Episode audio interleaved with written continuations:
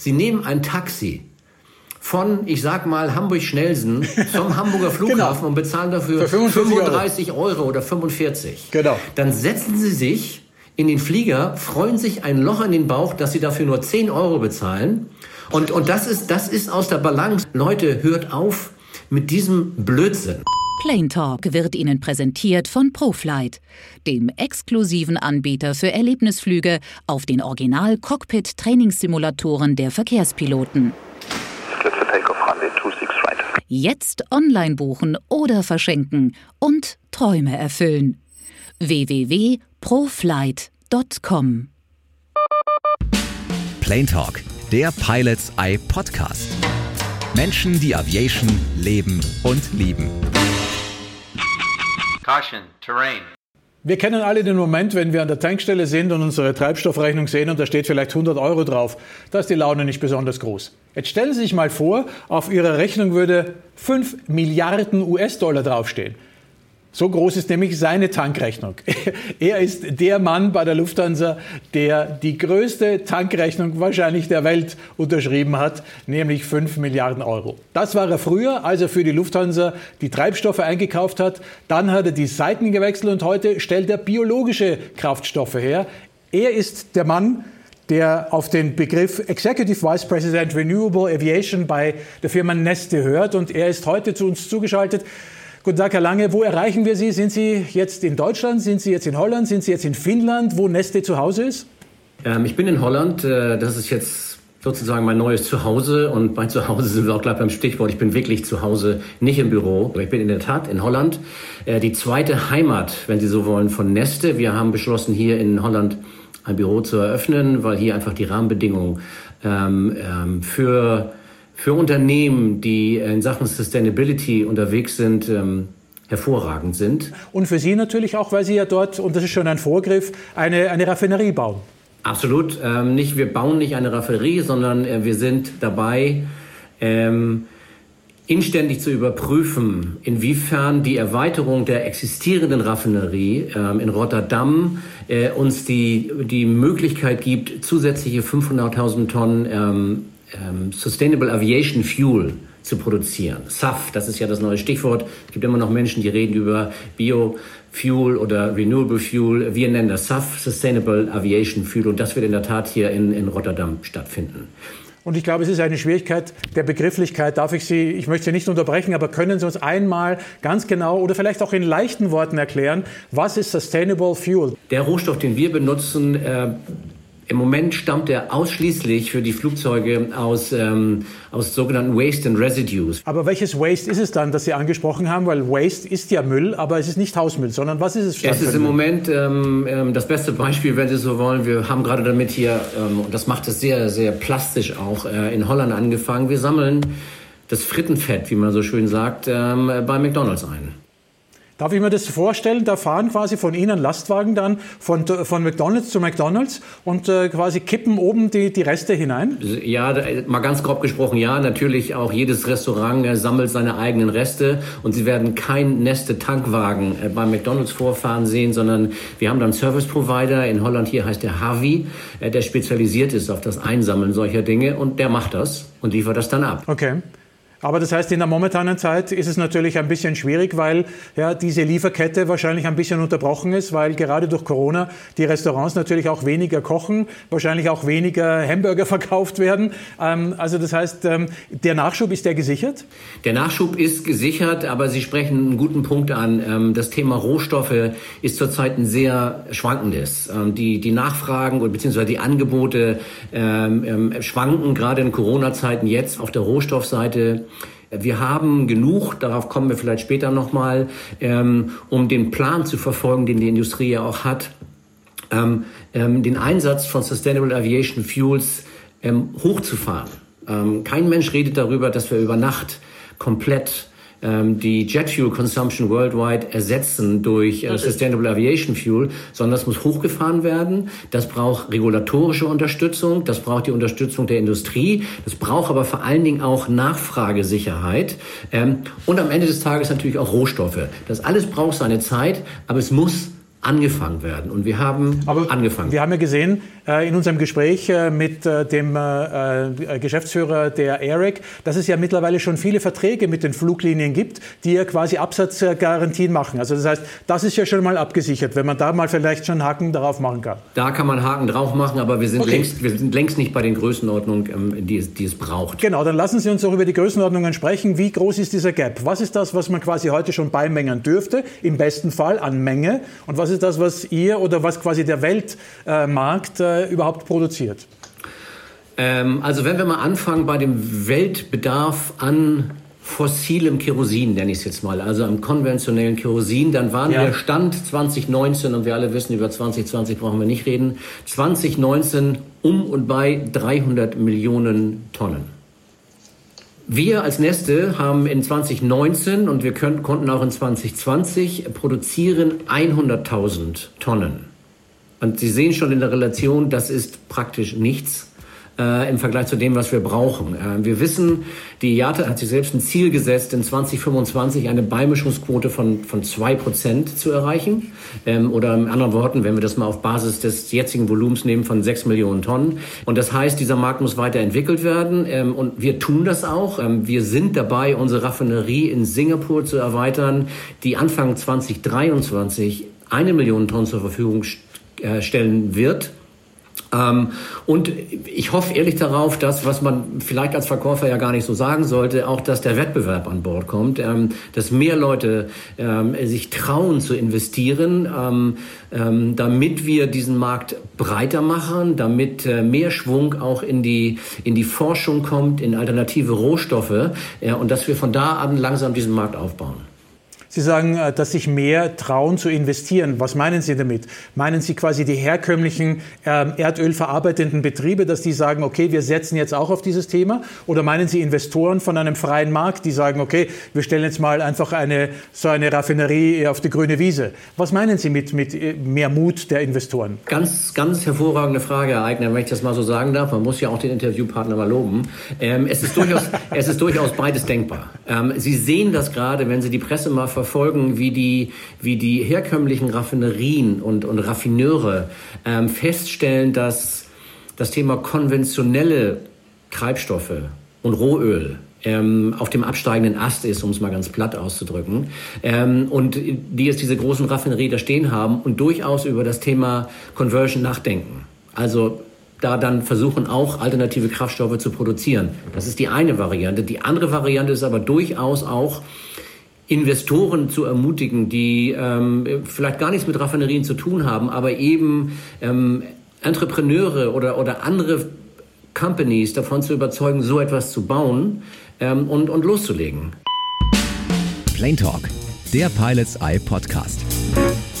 Heute mit dem Mann, der Essensreste und Speisefette aus der ganzen Welt einsammelt, um daraus Biokraftstoff zu machen, der Flugzeuge antreibt. Thorsten Lange. Was kostet denn eine Tonne eben äh, aus Ihrem Hause verglichen zu einer Tonne ganz normalen äh, Jet 1 oder Jet Fuel 1, äh, wie äh, normalerweise fossil gewonnen momentan in die Flugzeuge eingefüllt wird? der Abstand ist momentan relativ groß zwischen fossilen Brennstoffen, also zwischen Jet A1, wie Sie es ja richtig gesagt haben, ähm, und SAF. Ähm, der Grund dafür ist, dass der Basispreis, über den wir hier reden, enorm gesunken ist. Wenn Sie sehen, ähm, dass der äh, Treibstoff, der fossile Treibstoff momentan heute um die 300 bis 320 Dollar kostet und Anfang des Jahres 650 Dollar gekostet hat, ähm, dann sehen Sie schon, wie enorm alleine dort die Schwankungen sind. Wenn wir über das Thema ähm, SAF-Kosten, dann reden wir über ein, ein, ein Vielfaches von dem, was wir hier haben. Ähm, es ist für mich ein bisschen schwierig zu sagen, ist es fünf oder siebenmal. Ich würde dann in diesem Fall hier auch ähm, etwas festlegen, ähm, was man so eigentlich nicht festlegen darf. Wir sind Anfang des Jahres mal rausgegangen und haben gesagt, wir reden eigentlich immer so über einen Faktor vier. Das war so die Größenordnung drei bis vier. Das ist auch das, was die Industrie erwartet. Wenn Sie natürlich sich heutige Preise angucken, ähm, dann ist dieser Faktor nicht mehr haltbar. Das kann aber schon wieder Geschichte sein, äh, wenn wir in zwei Monaten darüber reden. Also das heißt konkret momentan 300 Einkauf, normal fossil und ungefähr 1500 bis 2000, äh, wenn man quasi einen äh, eben synthetisch oder jetzt biologisch hergestellten Treibstoff nimmt. Ja, Sie müssen sogar darüber hinausgehen, aber wie gesagt, ähm, einen Preis hier zu nennen ähm, wäre nicht wäre nicht richtig, auch nicht auch nicht statthaft, sag ich mal ist auch technisch im Moment nicht im Bereich des Möglichen, mal vorausgesetzt, wir hätten die Volumina, denn die Zulassung für diesen Treibstoff, über den wir reden, ist begrenzt auf 50 Prozent Beimischung. Das ganz wichtig. Also das heißt, das Einzige, was zum Beispiel das Luftfahrtbundesamt erlaubt, jemanden wie Sie oder einer Fluglinie nur 50 Prozent Beimischung zu fahren. Kann man das vergleichen mit E10, äh, was wir ja beim Auto haben, wo es auch geheißen hat, eben nur eine gewisse Menge, was uns möglicherweise ja ein Kolbenreiber droht. Ähm, also das heißt, da hat man auch gesagt, E10, glaube ich, darf ja auch nur in einer gewissen Prozentsatz zugemischt werden. Es gibt eine technische Begrenzung, das ist die ähm, ASTM, heißt dieser Verein, ähm, der, ähm, der sich lange äh, mit der, äh, mit der Zulassung von Sustainable Aviation Fuels auseinandergesetzt hat und ähm, dann dazu gekommen ist, dass wir es mit 50 Prozent erstmal belassen sollten. Okay, aber das heißt, ähm, man könnte heute schon rein von dem, von dem Kraftstoff her auch 100 Prozent einfüllen und das Flugzeug würde genauso sicher von A nach B fliegen. Ja, so müsste das, nur das, das dürfen wir nicht. Wir würden niemals irgendwo 100 Prozent einfüllen und sagen, lass mal ausprobieren.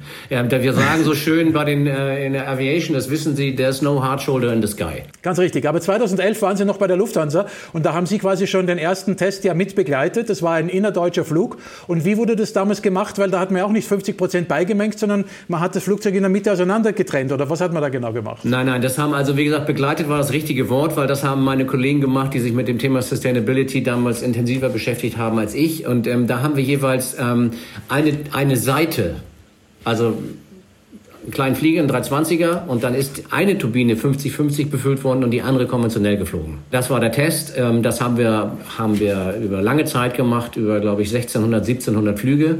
Ähm, ähm, keine Probleme. Äh, und äh, das war allerdings auch erst nachdem ASTM gesagt hat, ihr könnt 50 Prozent beimischen. Also Sicherheit ist immer aller, aller oberste Priorität und sollte es auch sein und wird es auch bleiben. Plane Talk, der Pilots Eye Podcast, ist eine Produktion von Pilots Eye TV. In Zusammenarbeit mit aero.de, Deutschlands Aviation News für Kenner und Könner. Im Internet unter www.aero.de. Dual Input. Wie haben Sie denn eigentlich früher mal diese Tätigkeit des Einkaufens von, von Benzin äh, einem möglicherweise Blinden erklärt? Wie hätten, was hätten Sie denn früher gesagt? Ähm, das ist ganz einfach. Ähm, die Leute haben immer gefragt, was, äh, was, was machst du denn da eigentlich? Und dann habe ich gesagt, was machst du denn, wenn du in den Urlaub nach Italien fährst? Und weil dann hat er gesagt, ja, ich tanke hier. Ich sage, wo jetzt? Ich war ja damals in Hamburg zu Hause, sagte, ja, ich tanke hier in Hamburg. Ich sage, und dann kommst du mit dem Treibstoff bis nach Rom? Und dann gehen eigentlich schon mal die ersten Lampen an und sagen, nee, ich muss zwischendurch auch noch mal irgendwo tanken. So, das macht das Flugzeug nicht, sondern der tankt nicht zwischendurch, sondern der tankt natürlich dann, wenn er in Rom ankommt. Das heißt aber, für mich langt es nicht, nur in Hamburg einen Vertrag zu haben. Ich muss auch einen Vertrag in Rom haben und sicherstellen, damals in dem Fall, dass die Lufthansa zeitgerecht in Rom betankt worden ist. Und dann kommt die nächste Komponente und es ist immer gut, das privat zu vergleichen. Ähm, die Leute, auch die, also die, die es dicke haben, aber auch die, die, es nicht so dicke haben, sind nicht zu irgendeiner Tankstelle gefahren, sondern die haben immer geguckt, wo kann ich eigentlich noch mal zwei Cent auf den Liter sparen. Und zu der Tankstelle sind sie auch in Rom gefahren. Das Gleiche habe ich gemacht. Ich habe die Tankstellen, in meinem Fall waren es dann Lieferanten und mit meinen Kollegen zusammen, wir haben die Lieferanten abgefahren und haben gesagt, so, ähm, äh, was kostet es dann heute? Und dann haben wir natürlich nicht diesen Preis nur für einen Tag gemacht, das ist, wäre ja Wahnsinn, sondern ähm, sie machen solche Verträge äh, in der Regel für ein Jahr und länger und sagen so, ich verhandle jetzt mit dir über die Logistikkosten, ähm, über die Kosten, die du brauchst, um deinen Laden hier zu finanzieren äh, ähm, und, und, und dann gibt es eine Verhandlung. Und die gibt es an allen Flughäfen der Welt und das war eigentlich unsere Tätigkeit. Natürlich auch darauf zu achten, dass es qualitativ stimmt. Ähm, das haben unsere Kollegen auch von den, ähm, äh, die, die, die die Qualitätsüberprüfung machen, dann, äh, dann in der Regel gemacht. Ähm, aber auch sehen, dass die Supply-Kette stimmt und auch ein Auge darauf zu haben, wie so Supply eigentlich aussieht. das heißt, auch selber die Hände in der Supply Chain zu haben, um zu verstehen, Was darf sowas eigentlich kosten? Das war so im Groben die Aufgabe. Und wie gesagt, das ist ganz einfach erklärt. Setzen sich ins Auto, dann machen sie nichts anderes als wie beim Fliegen, ähm, ähm, nur in deutlich größerem Maßstab. Wie kommt jemand dazu, der äh, quasi eigentlich einen ganz guten Job hat und äh, in einem Bereich ist, der ja quasi äh, auch noch, solange es Fluglinien gibt, wird es natürlich Treibstoffeinkauf geben. Was hat Sie selbst angetrieben dazu? Gab es irgendeine ein, ein, ein Schlüsselerlebnis ähm, oder ja, von welchem Gefühl haben Sie sich leiten lassen? Wenn Sie ähm, so Mitte 50 sind, dann gibt es gerade in Deutschland, da gibt es zwei Modelle. Die erste, das erste Modell ist, sie lassen das jetzt mal so langsam austrudeln. Ich sag's mal ganz platt ähm, und gucken mal, was danach kommt. Sind gesettelt in ihrem Job und, und ihnen kann eigentlich auch nicht viel passieren, sage ich mal. Macht das mal einfach weiter. Ähm, das ist nicht mein Ding. Das war nie mein Ding und so habe ich das auch nicht betrieben bei Lufthansa. Ich habe mein, mein Geschäft wirklich intensiv ähm, ähm, verfolgt und auch betrieben und das hat mir auch ein, einen Mods Spaß gemacht. Aber es war natürlich ein Geschäft, in dem man, äh, in dem man alles kannte, jeden kannte ähm, und, ähm, und dann überlegt man sich so, wie geht es jetzt eigentlich weiter? Ähm, ich wollte einfach nochmal eine neue Herausforderung haben. Ähm, ich wollte nicht sagen, wir lassen jetzt mal langsam austrudeln. Ich wollte aber auch diese Industrie nicht verlassen und ich wollte vor allen Dingen mein Netzwerk nicht verlassen. Denn ähm, das, was ich jetzt mache, ähm, äh, da rede ich fast genau mit denselben Leuten, mit denen ich vorher geredet habe. Es ist ein bisschen weiter geworden jetzt, denn das Thema Sustainability bei Airlines trifft natürlich nicht nur den Treibstoffeinkauf, sondern greift viel weiter in die Unternehmen. Deswegen war es einfach zu sagen, ähm, ich gehe woanders hin, bleibe aber in der Industrie. Äh, das andere, viel wichtigere, ähm, bringe ich mal auf, den, äh, auf das Stichwort Purpose. Ähm, ich sehe einen großen Sinn in dem, was ich mache. Ähm, das Thema Nachhaltigkeit war für mich auch vor Corona ähm, schon wichtig. Ähm, wir müssen was tun, wir sehen das jeden Tag wieder, ähm, ob wir die Zeitung aufschlagen, ähm, ob wir uns die Nachrichten angucken. Ähm, es ist allerhöchste Eisenbahn, dass wir unseren Akt zusammenkriegen hier äh, und was tun. Und wenn Sie dann, wenn Sie drei Kinder haben und wenn Sie auch schon ein Enkelkind haben, freue ich mich auch drüber, dass das jetzt schon so weit ist, ähm, dann sagen Sie sich, da kannst du noch was tun. Und diese Firma, für die ich arbeite, Neste, wir sind der weltgrößte Produzent von Renewable Diesel und Sustainable Aviation Fuel. Äh, und nicht nur das, sondern wir haben einen Laden, ich sage immer gern Laden zu einer Firma, wenn es richtig schön ist, in dem sich ähm, alle umeinander kümmern, in dem ähm, das Thema We care, we have courage and we cooperate ganz, ganz weit oben steht. Das heißt, der Blick auf die Mitarbeiter steht an allererster Stelle. Und an zweiter Stelle oder vielleicht andersrum kommt das Thema Sustainability. Herr Lange, ein, eine Hypothese und sie ist nicht zynisch gemeint. Sie würden morgen zurückgehen und äh, den Posten von Carsten Spohr übernehmen. Was hätten Sie aus äh, Neste gelernt, was Sie morgen bei der Lufthansa sofort einführen würden? Ich glaube, der hat alles super gemacht. Und das sage ich jetzt nicht, um ihm äh, Honig um den Bart zu schmieren. Sie haben gerade Neste so über den Klee gelobt und zwar mit, auch mit Attributen, die ich aus meinen Gesprächen mit der Lufthansa nie oder ganz selten höre. Wenn Sie so Zeiten wie jetzt haben, ähm, dann und, und wenn Sie aber sehen, dass Sie ja vorher auf einem extrem, extrem erfolgreichen Kurs waren, ähm, ein Rekordjahr hat das nächste gejagt und ich glaube, die Strategie der Lufthansa war auch nicht verkehrt. Ja? Wir, äh, aber der, der, der, der Druck im Markt, der Druck von Low-Cost-Carriern, der Druck auch von Passagieren zu sagen, lass mich für 9,99 Euro von Hamburg nach Mallorca fliegen, der ist immer noch da. Was machen Sie da als Unternehmen? Sie können eigentlich nur sagen, Leute, hört auf mit diesem Blödsinn. Hört auf damit zu sagen, das auch noch zu feiern. Und ich bin jetzt bei den Passagieren. Sie nehmen ein Taxi von, ich sag mal, Hamburg-Schnelsen zum Hamburger genau. Flughafen genau. und bezahlen dafür 35 Euro. Euro oder 45. Genau. Dann setzen Sie sich in den Flieger, freuen sich ein Loch in den Bauch, dass Sie dafür nur 10 Euro bezahlen. Und es genau. interessiert genau. Sie kein Stück, dass der Taxifahrer in Spanien von Ihnen 40 Euro nimmt für 5 Kilometer Fahrstrecke. Genau. Das ist aus der Balance und das muss einfach besser werden. Und da kann ich einfach nur sagen, ich kann einfach nur Mut zu sprechen und sagen, ähm, die Lufthansa war auf dem richtigen Weg ist auf dem richtigen Weg, ist unverschuldet von etwas getroffen worden, von dem wir alle noch nicht wissen, was es für Auswirkungen hat. Und das gilt ja nicht nur für die Lufthansa. Ähm, weitermachen, aber ich sag mehr auf mehr in die Belegschaft hören, sich die Leute anhören und sagen, nicht nur, was haben die eigentlich ähm, für Probleme, sondern auch, was haben die eigentlich für Ideen. Plane Talk, der Pilots Eye Podcast. Heute mit dem Mann hinter Pilots Eye TV, Thomas Eigner. Climb, climb now. Er war fast 20 Jahre lang der Into-Plane-Chefeinkäufer bei Lufthansa und heute gilt sein ganzes Interesse der Herstellung von Kerosin, das klimaneutral verbrennt.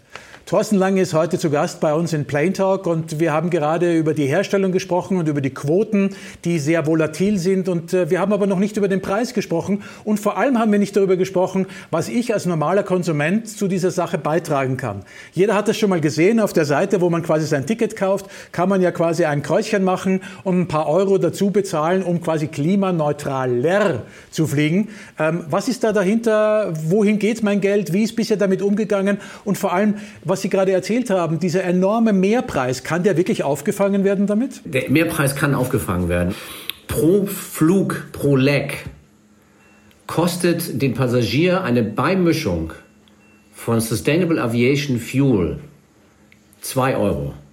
Nicht ganz, aber um und bei 2 Euro. Das ist der Beitrag, den der Passagier leisten müsste, damit die Airline aufwandsneutral diesen Treibstoff kaufen kann und damit so weiterfliegt wie bisher mit konventionellem Treibstoff.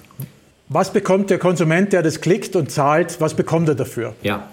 Wenn Sie bisher auf die Seiten gehen, wenn Sie an die Informationen gehen, dann kriegen Sie immer die Information und es wird auch so bleiben. Der Passagier kompensiert, weiß aber eigentlich gar nicht so recht, was er kompensiert. Was passiert? Ähm, die Airline ähm, gibt das Geld aus für Kompensationsmaßnahmen und die, das wissen wir alle, sind, sind mannigfaltig. Das kann Investment sein in Nachhaltigkeitsprojekte, ähm, wo, ähm, wo es Potenzial gibt, Emissionen zu reduzieren. Da kann dieses Geld eingesetzt ja. werden. Was bekomme ich dafür, ähm, wenn ich quasi das anklicke und diese zwei oder vielleicht sogar mehr Euro dafür mehr bezahle?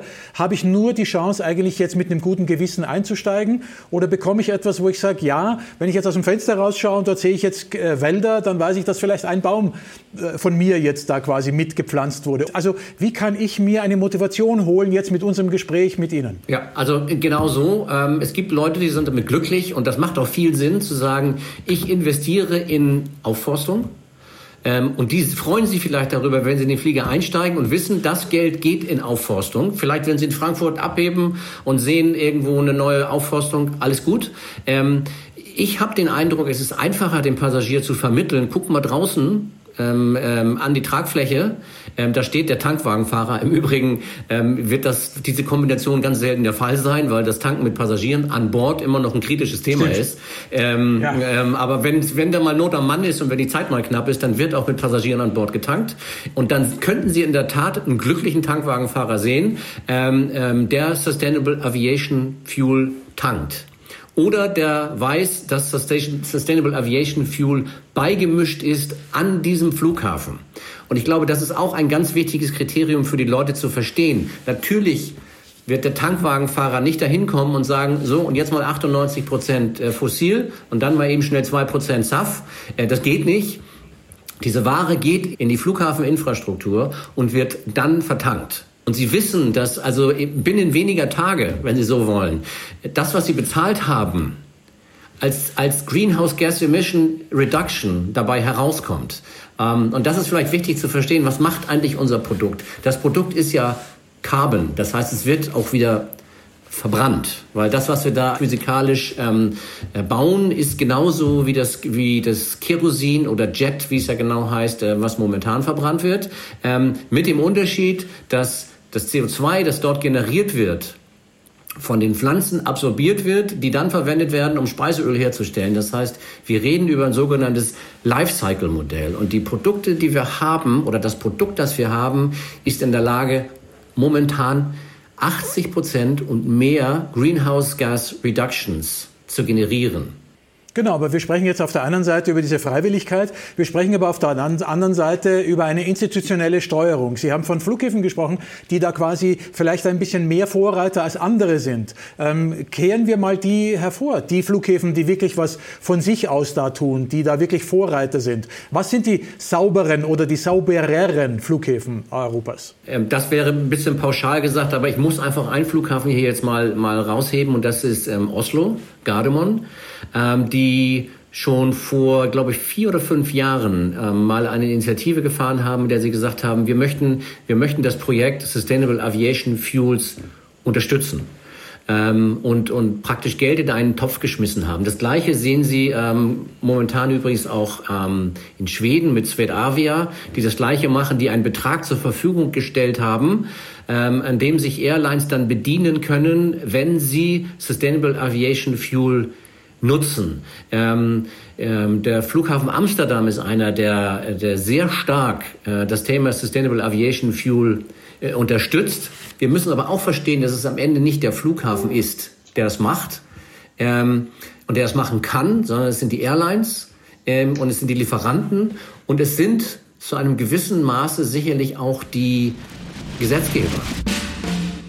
Geben Sie mir kurz einen Ausblick in die Zukunft. Sind wir jetzt bei diesen Speisefetten und bei den Residues, die Sie gerade angesprochen haben, schon am Ende unserer Quellen oder äh, wo wird in Zukunft möglicherweise im großen Stile, äh, also das heißt äh, dann nicht mehr bei diesen äh, paar Millionen Tonnen äh, Speisefetten, von denen Sie gesprochen haben, sondern etwas, was wirklich nachwächst, wie zum Beispiel eben diese Algen, die auch im Salzwasser wachsen. Also sind wir momentan schon am Ende dieser Wertstoff äh, quasi Kette oder wird es da noch eines Tages was ganz anderes als Quelle für SAF, für diese Art von Sprit geben? Dieses Waste and Residues Reservoir, was wir jetzt nutzen, diese 35 Millionen Tonnen, ist klein im Vergleich zu dem, was wir erschließen können.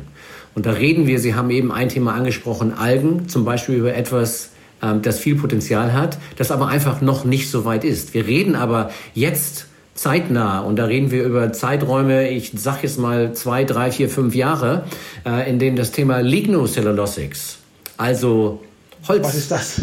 Lignocellulosics, Holzrückstände aus der, aus der Forstwirtschaft das, was da liegen bleibt, ähm, das, was, was als Abfall normalerweise da ist, ähm, auch daraus, das ist alles Carbon. Sie können aus solchen Sachen Treibstoffe machen, aus Ernterückständen, also auf dem, was auf dem Feld zurückbleibt, ähm, aus den Halmen, sag ich mal, die sie, die sie nicht zum Essen verwenden und die einfach Abfall sind. Das ist alles Biomaterial, aus dem sie Treibstoffe machen können. Das heißt Lignocellulosics. Dann kommt das nächste große Feld. Wir nennen das Municipal Waste, MSW. Das werden Sie in Zukunft überall lesen. Also aus unserem Hausmüll.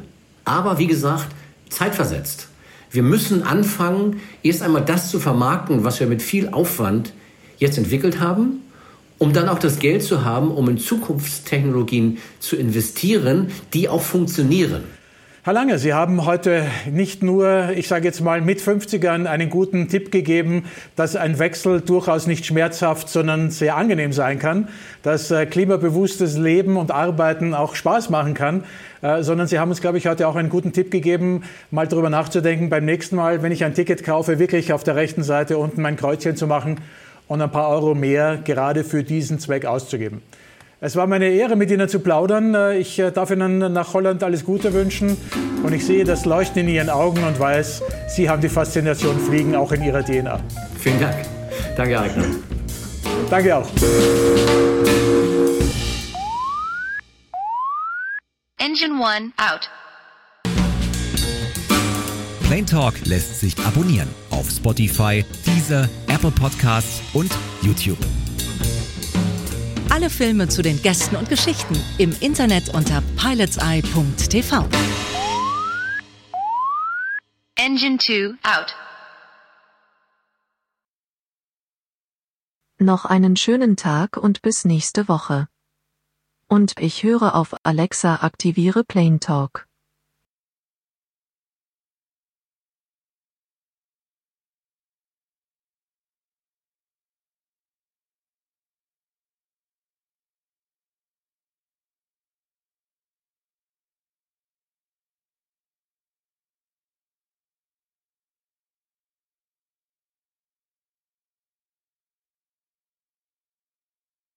Checklist completed.